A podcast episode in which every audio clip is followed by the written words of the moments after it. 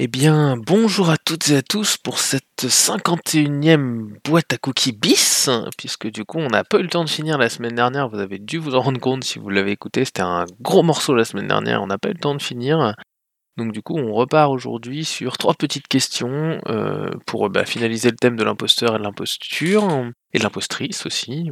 Et donc, euh, on va essayer d'être clair et concis. En tout cas, moi, après les autres, on verra. Donc, on va tout de suite commencer par la première question. L'imposture en jeu. La question est longue, je vous préviens. L'imposture en jeu, est-ce que l'objectif narratif d'une imposture, c'est le coup de théâtre? Et dans ce cas-là, pour ce cas précis, comment gérer l'effet Oh, ça alors Quel autre usage de l'imposture trouvé pour un scénario? Et la personne nous précise, par coup de théâtre, je pense notamment à la révélation de l'identité du donneur d'ordre dans les scénarios à mission. En fait, Monsieur Johnson est un dragon, l'employeur de l'auberge est le père du type qu'on cherche, notre employeur est en réalité notre ennemi juré, blablabla, blablabla. Il y a toute une flopée d'histoires où ces révélations surgissent et selon les cas, les réactions des joueurs vont de l'indifférence polie et mes XP dans tout ça, à l'implication complète, ça alors, c'était lui, qui l'aurait cru Comment agencer ce type de scène? John? Ouais, bonjour à tous. Euh, c'est pas facile le matin comme ça, des questions longues. Euh, je vais tâcher de pas être trop un imposteur dans, dans, ma réponse, mais au minimum de, de lancer la discussion.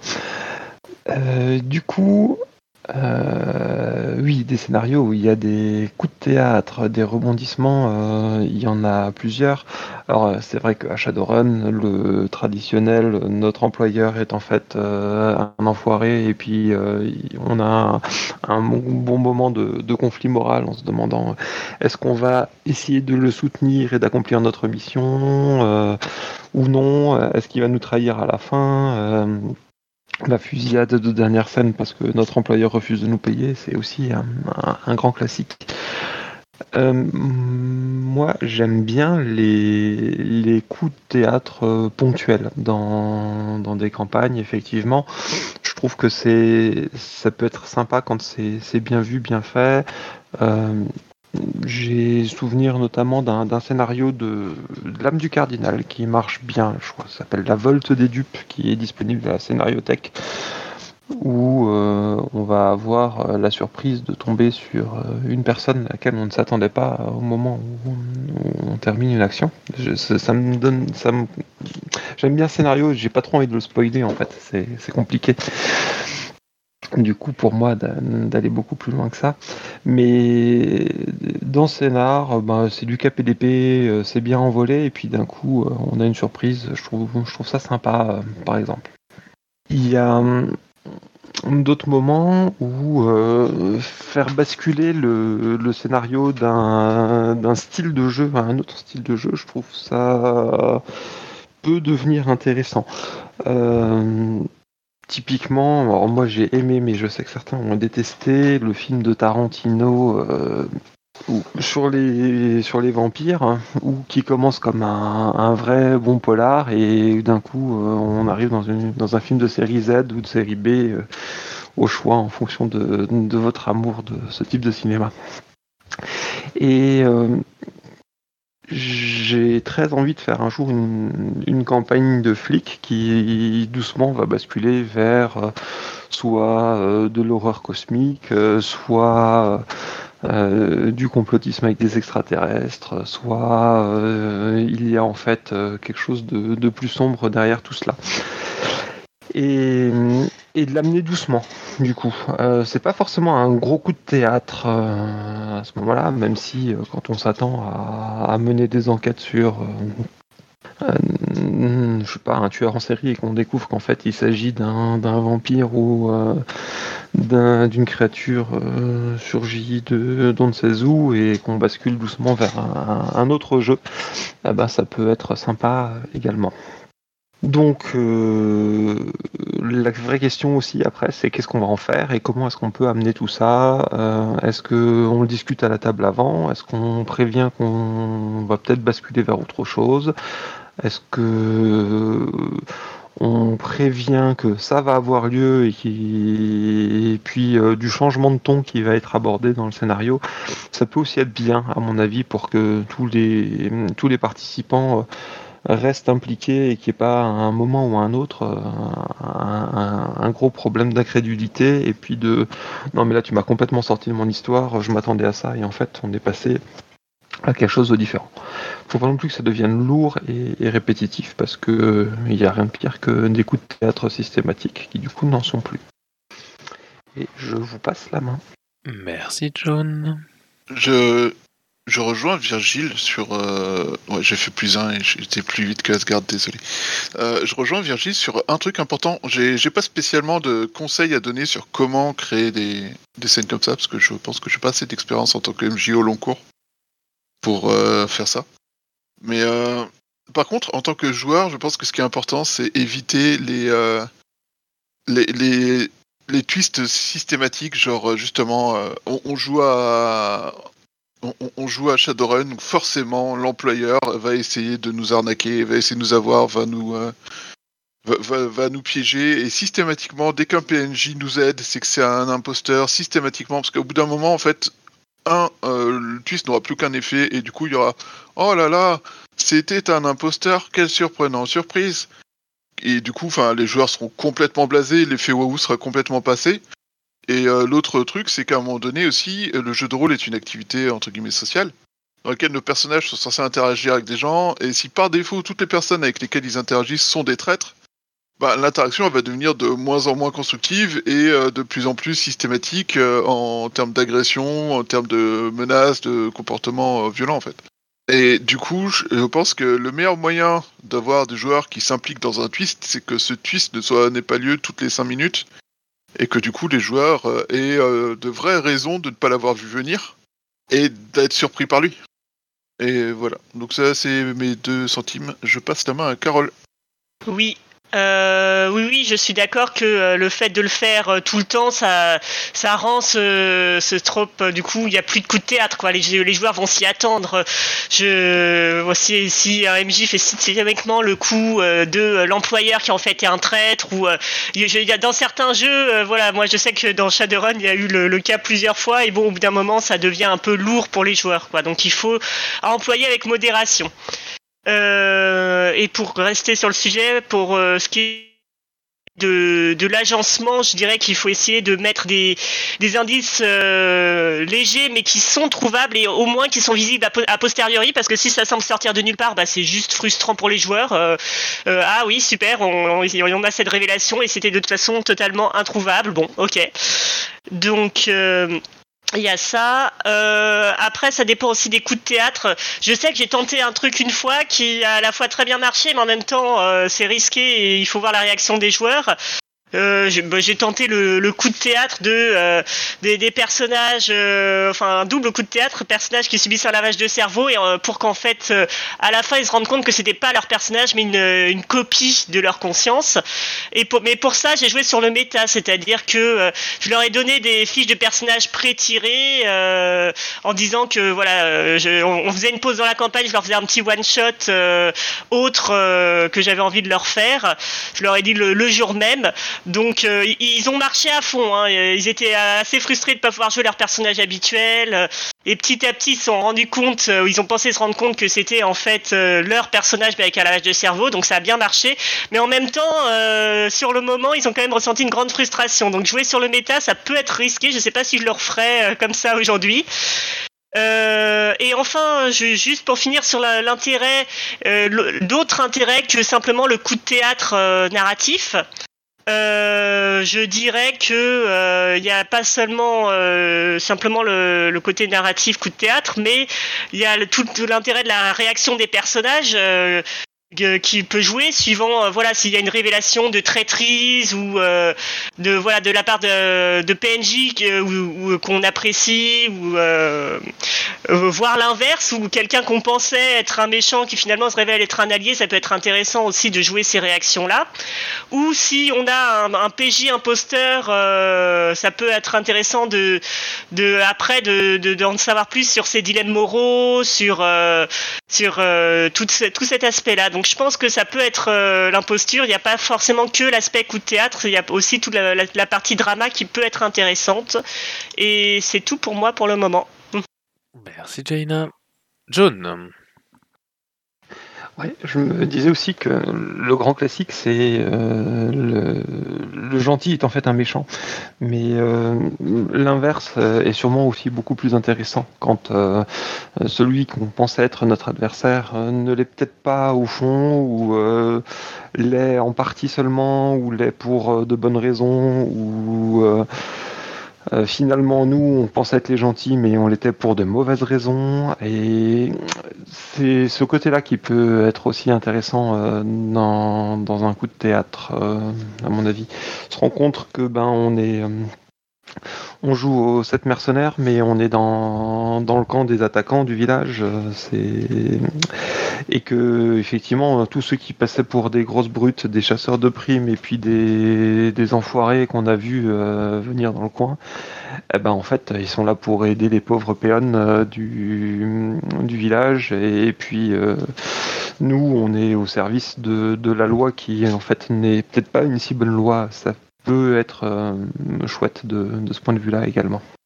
Comme le dit Carole dans le chat, les nuances de gris, c'est cool. Merci John. Eh bien, j'ai l'impression qu'on va pouvoir passer à la question 2 du coup. Question 2. Quelles sont les meilleures méthodes pour théoriser sur le jeu de rôle sans subir le syndrome de l'imposteur? Quels arguments pourraient justifier toutes ces théories qui utilisent des termes inventés peu compréhensibles au lieu d'utiliser des termes de français usuels compréhensibles par tous les rôlistes? La question est probablement un petit peu taquine. Je peux enlever le probablement d'ailleurs. John Il faut tout faire ici. hein. Euh, je vais du coup commencer de nouveau. Euh. Un bon moyen de, de théoriser sur le jeu de rôle sans subir le syndrome de l'imposteur, c'est de se renseigner un petit peu. Euh, de se dire ok où est-ce que je peux trouver des infos qu'est-ce qui peut être intéressant et puis on lit deux trois blogs ou cinq ou dix voilà à vous de choisir à partir de quand vous estimez que vous n'êtes plus un imposteur dans, dans vos apports Euh, quelques jeux avec les, les notes d'intention le système de règles euh, on réfléchit à ce qu'on aime et je pense que le plus important c'est de commencer à réfléchir à, à sa pratique et à la pratique des gens autour de nous. Et puis à un moment donné, euh, bah on se fout un coup de pied au cul euh, pour répondre en, en premier à des questions ou des choses comme ça. Et on se rend compte que on peut utiliser des, mots relativement simples pour dire les choses. Euh, après, c'est sûr que à force de fréquenter des gens qui ont l'habitude de parler théorie, eh ben, on essaye de, de placer des mots sur euh, des phrases complètes euh, pour simplifier un petit peu les, les échanges. Et il y a des gens qui vont euh, comprendre au bout d'un moment bah, qu'est-ce que ça veut dire bleed in, bleed out, GNS, méta, intradiégétique, extradiégétique et tous ces grands mots qui permettent en fait de dire des choses relativement simples une fois qu'on a compris le, principe. Moi, ça me choque pas d'utiliser des, termes euh, qui ont été inventés par certains, qui sont pas compréhensibles par tous, à partir du moment où on se retrouve dans, dans un cadre et dans un milieu où euh, ces mots sont connus, euh, maîtrisés et hum, où on va pouvoir du coup échanger euh, simplement. Si c'est pour écraser les autres, si c'est pour montrer notre grande, notre grande connaissance, euh, là oui, à mon avis, on est, on est clairement un imposteur parce qu'on on essaye de jouer un rôle et on n'arrive pas du coup à faire passer nos messages.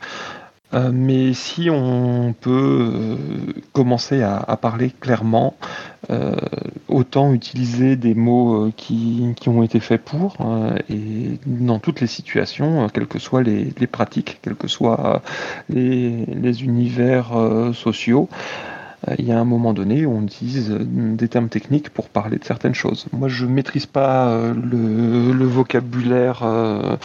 Je sais pas moi, de, de, la, de la physique des particules. euh, mais si un jour je commence à faire la théorie dessus, bah, j'espère que je vais avoir un peu de vocabulaire et qu'au bout d'un moment je pourrai utiliser les, les mots qui, dans leur usage euh, adéquat. Euh, c'est la même chose pour, je sais pas moi, la, vannerie. J'y connais rien en vannerie, il y a sûrement plein de termes techniques et puis de la même façon j'aurais du mal à, avoir une grande discussion avec un groupe de maîtres vanillés qui, eux, se comprendront sans aucun problème parce que ben ils, maîtrisent leur sujet et ça, ça prend un peu de temps. il faut juste commencer à oser, poser des questions à mon avis, quand on a un doute, quand on n'est pas sûr d'avoir compris euh, les choses. Et généralement, les gens qui ont envie de parler de théorie peuvent devenir très prolixes et seront ravis de passer beaucoup de temps à vous expliquer euh, tout ce qui leur paraît vraiment indispensable. Après, euh, vous vous rendrez compte que ça devient très facile aussi de se dire ouais d'accord ça jargonne beaucoup euh, ça répète beaucoup de choses qu'il a lu ailleurs et ça invente peu de choses mais on peut aussi partir de ça pour ensuite commencer à échanger et dire que on n'a pas le même vécu et la même sensibilité par rapport à notre loisir. Merci John. Je vais pas répondre à, John, enfin je vais pas répondre à la question, parce que j'ai pas vraiment de réponse à cette question, mais euh, je vais plutôt rebondir sur ce que disait John à propos du jargon. Et euh, à mon sens, l'un des problèmes que je vois lorsque je vois des rôlistes faire de la théorie et, et euh, utiliser des définitions de certains termes, c'est que il y a beaucoup de termes où les définitions sont personnelles. Il y a beaucoup de termes où on n'a pas de définition globale qui sont fournies. Et, et pour comprendre la théorie qui est énoncée, il faut euh, il faut finir, faut commencer par deviner le sens de ces de ces termes qui sont utilisés.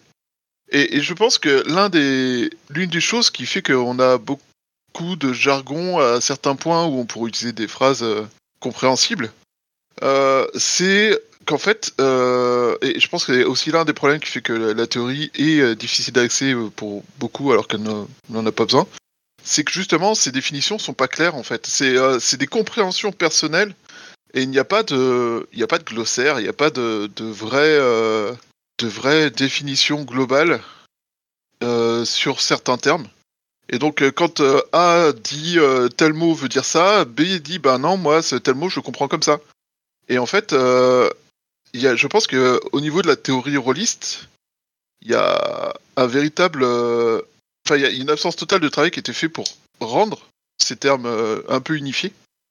Et euh, du coup, euh, ça, a un impact en fait sur son accessibilité et sur le côté. mais moi, je comprends absolument pas de quoi il parle. je peux pas faire de théorie parce que ça a l'air compliqué, ça a l'air d'être des termes incompréhensibles et tout ça. Et en fait, non. le plus souvent, c'est juste que ces termes sont incompréhensibles parce qu'il n'y a pas de en tout cas, il n'y avait pas, parce qu'en effet, il y a, comme euh, le dit John, il y a un wiki qui est actuellement en train d'être fait pour euh, servir de dictionnaire. Mais euh, il n'y avait pas de, définition unifiée des termes et des termes utilisés dans les théories en particulier. Et pour répondre à Kanjar, la, la théorie, c'est pas forcément difficile d'accès. Ce qui rend difficile d'accès, c'est justement que ben, un même terme n'est pas compris pareil par tout le monde et n'est pas utilisé pareil par tout le monde. Et là, je vais passer la main à Virgile. Oui, bonjour tout le monde. alors, moi, pour rebondir tout de suite sur ce que vient de dire Chuba, je pense que justement, le, le principe de la théorie, c'est de, construire des concepts. Et donc, euh, construire, construire des concepts, ça veut dire les définir, des, définir les mots qu'on utilise et, et, l'usage qu'on veut en faire. Quoi. Euh, après, que ce soit bien fait ou pas, là, c'est une autre question. Euh, alors, les, les, meilleures méthodes pour moi pour théoriser sur le jeu de rôle, sans subir le sabre d'imposteur, il y a deux choses. Premièrement, je pense que c'est bien aussi de partir de, de, de, sa pratique, de pratique de, de ce qu'on a vécu et de, de, chercher des réponses aussi à des vraies questions, c'est-à-dire de pas chercher forcément à faire de la théorie pour la théorie, et encore, pourquoi pas, mais euh, essayer de voilà, on est confronté à des problèmes. Euh, de toute façon, par exemple, la théorie, la fameuse théorie euh, GNS, euh, elle est apparue parce que euh, ils ont, les gens ont voulu analyser des parties dysfonctionnelles. Donc c'était c'était pour répondre à un problème. C'était voilà, on, on, a des parties qui fonctionnent pas. Pourquoi elles fonctionnent pas? Qu'est-ce qui ne va pas? Euh, Et donc en remontant le fil, ils se sont aperçus que c'était parce qu'il y avait des, des différences d'attente sur les joueurs. Donc ça, ça permet après, à posteriori, d'analyser ou, ou d'anticiper les, les, attentes de chacun. Donc ça, ça répond à un problème. Alors après, sur le fait d'être un imposteur, moi je pense que il y a aussi, euh, on n'est pas obligé non plus de fournir une théorie qui est achevée. C'est-à-dire qu'on peut, on peut proposer des pistes de réflexion, et puis, euh, et puis ça fait débat, on en discute. Il y a des choses qui sont, qui, qui, qui vont faire écho euh, chez, chez, chez, des gens, puis d'autres qui vont pas forcément parler. Mais je pense que le fait qu'il y a des échanges, des débats autour de certains concepts, bah, ça fait avancer les choses, ça fait, ça fait avancer la réflexion. Donc même si on ne propose pas quelque chose qui est, qui est très solide, qui est très achevé, qui est très abouti, eh ben, la moindre réflexion, elle est bonne à prendre. euh, parce qu'elle elle permet un débat. Voilà, donc quels arguments pourraient justifier toutes ces théories qui utilisent des termes inventés? Euh, bah parce que, alors, les termes inventés, le, problème du jargon, euh, je, pense que c'est parce qu'on essaie aussi de, de, de, définir des choses qui qui n'existent pas forcément. Donc, dès, quand c'est possible, on essaie d'emprunter euh, du jargon euh, dans, à d'autres domaines qui sont, qui sont connexes. Par exemple, euh, comme disait Carole tout à l'heure, intradigétique qui, qui peut venir du, du vocabulaire du cinéma.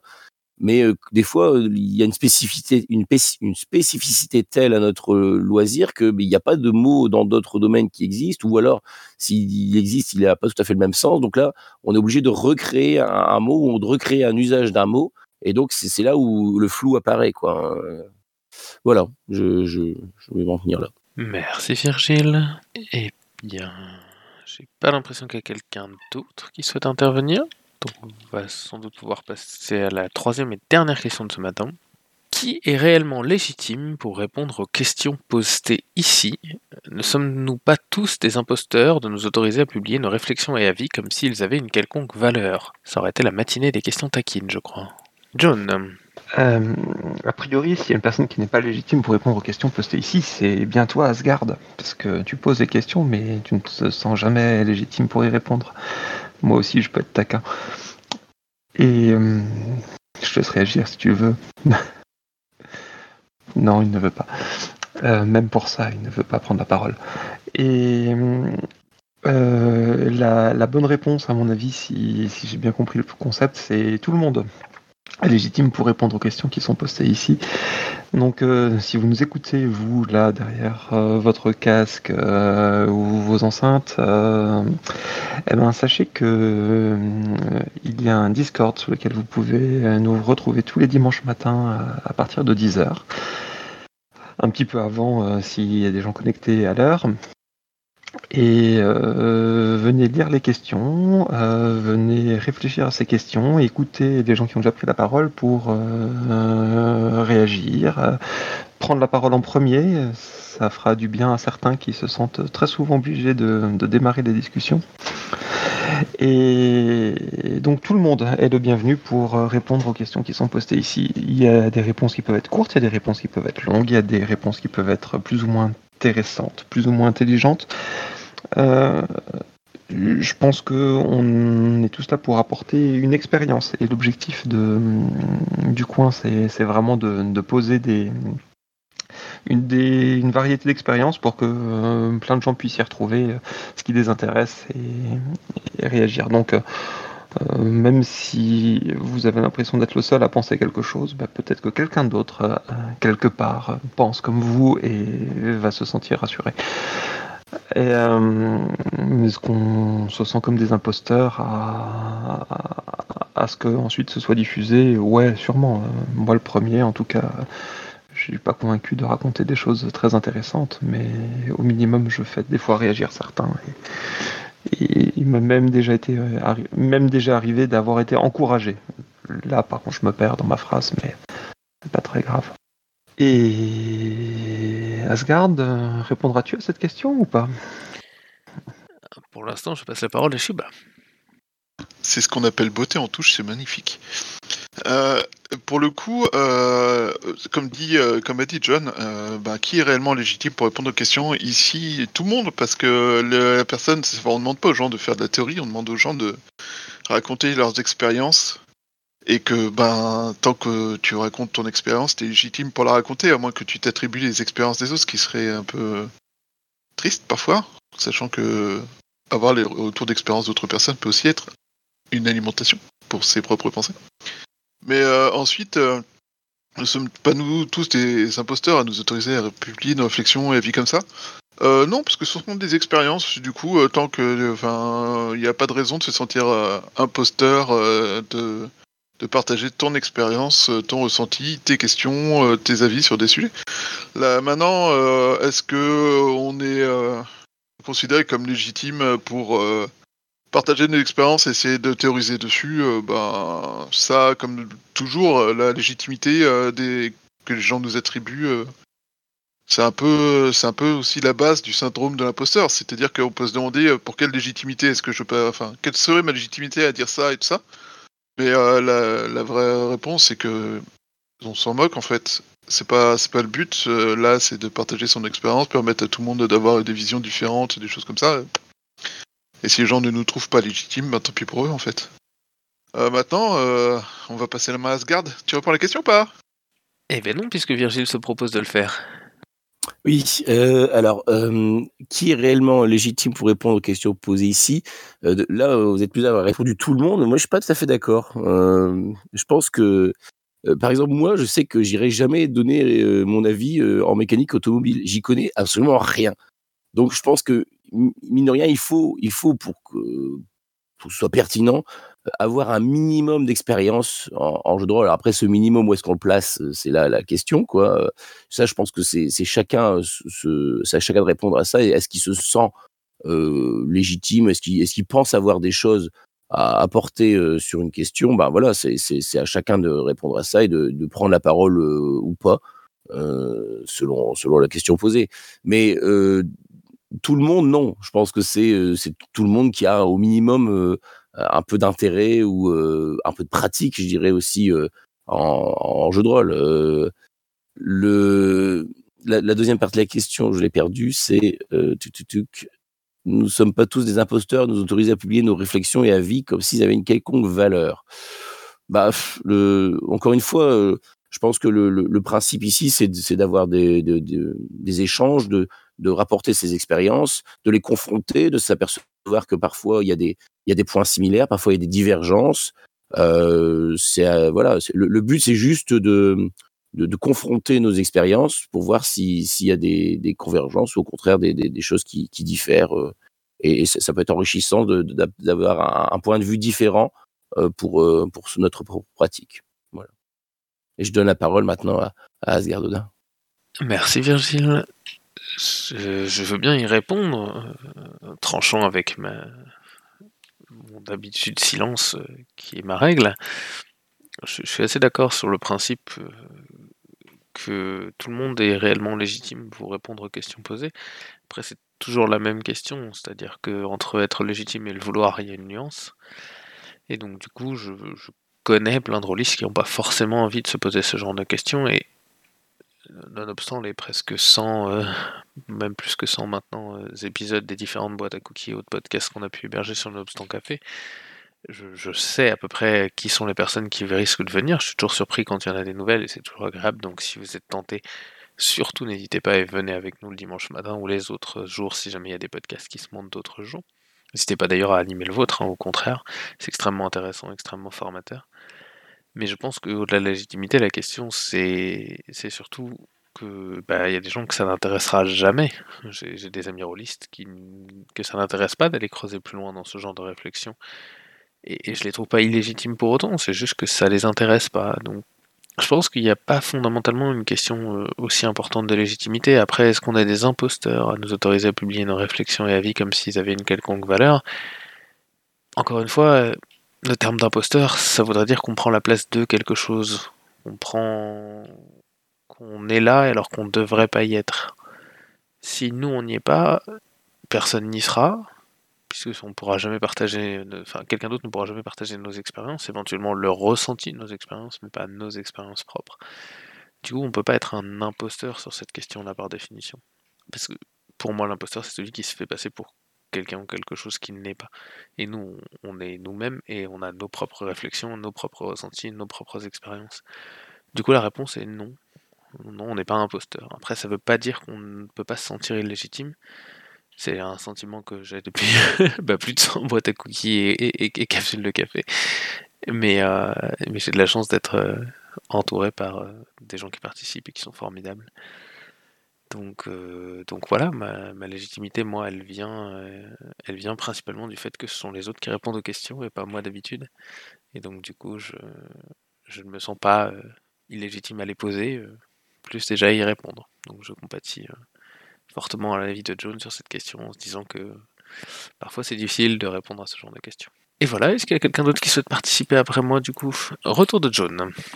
Ouais, je, je me demandais ce que, enfin, je réfléchissais à ce que j'écoutais, ce que je regardais, ce que je lisais et ce qui m'intéressait ou pas. Et et pourquoi je viens participer ici euh, aussi? Et ce qui me plaît bien dans le coin, c'est euh, la variété des, des, origines des gens. Euh, j'ai l'impression que hum, dans ces boîtes à cookies, on, met plein de, de gens qui, qui, sont passionnés par leur activité, euh, plus ou moins hein, passionnés, euh, en tout cas qui s'y intéressent et qui ont envie de, de partager des choses et hum, qu'on vient de plein d'endroits différents, de plein de milieux différents, de plein de groupes de jeux différents qu'on a fait, qu'on a joué euh, seul dans son coin, qu'on a joué en convention, qu'on a joué euh, en ligne, qu'on a joué à peu de jeux, à beaucoup de jeux. Et c'est ça qui me plaît le plus dans le coin. Euh, il y a beaucoup d'autres podcasts où j'ai l'impression que c'est vraiment un, groupe d'amis qui euh, décident de, de, parler de leurs expériences et où on, je vais pas dire pire, mais euh, j'ai failli, euh, dans un autre style, des gens qui, s'expriment seuls face à leur micro et, et, qui donnent leur opinion personnelle sur un sujet. Je pense qu'on a beau avoir travaillé un, sujet, euh, aller chercher des infos à droite à gauche, ce qui est sympa aussi, c'est la discussion qu'on peut avoir et les échanges qu'on peut avoir. Et c'est ça qui, rend euh, légitime euh, tous les gens qui viennent parler euh, et confronter leurs idées à, celles des autres aussi. Et il n'y a pas, même si des fois on, est quand même assez d'accord qu'il y a certains sujets polémiques qui en fait ne font pas du tout polémique parce que personne ne veut prendre le contre-pied ou euh, que finalement on se rend compte que la majorité des gens qui s'expriment sont, sont de la même opinion. Euh, parce qu'on c'est quand même pas pour rien non plus qu'on vient ici, c'est parce que on est quand même d'accord sur l'essentiel, à mon avis euh, aussi il y, a, il y a ce besoin d'échanger et puis d'apporter euh, des expériences euh, multiples. J'écoutais encore ce matin un, podcast où on, sentait euh, vraiment la, grande familiarité de, tous les participants, la survenue de blagues qui sont des vraiment très très très ciblées, qui, leur sont propres et qui du coup peuvent perdre aussi un petit peu à certains moments les, auditeurs. Et, ici, ben, il y a plus de variété et, du coup, il y, a, aussi plus de découvertes qui est faite. Et enfin qui sont faites. Et puis, dernier petit point, euh, on arrive tous avec des questions qui arrivent à la dernière seconde, donc euh, dire des choses intelligentes, euh, c'est pas toujours évident du premier abord, mais avec l'intelligence collective, on y arrive un petit peu, et je dois admettre que j'ai commencé par en écouter 40 avant de m'inscrire sur le Discord, j'en ai écouté 3-4 comme le dimanche matin, et puis après j'ai commencé à parler, maintenant je parle trop. Et je vais m'arrêter là-dessus. Merci John, même si tu ne parles pas trop du tout. Eh bien, je pense qu'on va arrêter là. Merci, merci à toutes et à tous qui sont venus parler ce matin, euh, répondre aux quelques questions euh, que nous avions pour finir ce sujet. Merci à toutes celles et tous ceux qui nous ont posé la question la semaine dernière qui m'ont permis du coup d'affiner un petit peu plus le choix de ce matin. Merci à toutes celles et tous ceux qui ont répondu dans le chat bien sûr. Et puis je m'en vais vous souhaiter une excellente semaine à toutes et à tous et puis vous donner rendez-vous tranquillement la semaine prochaine pour un autre sujet, c'est promis.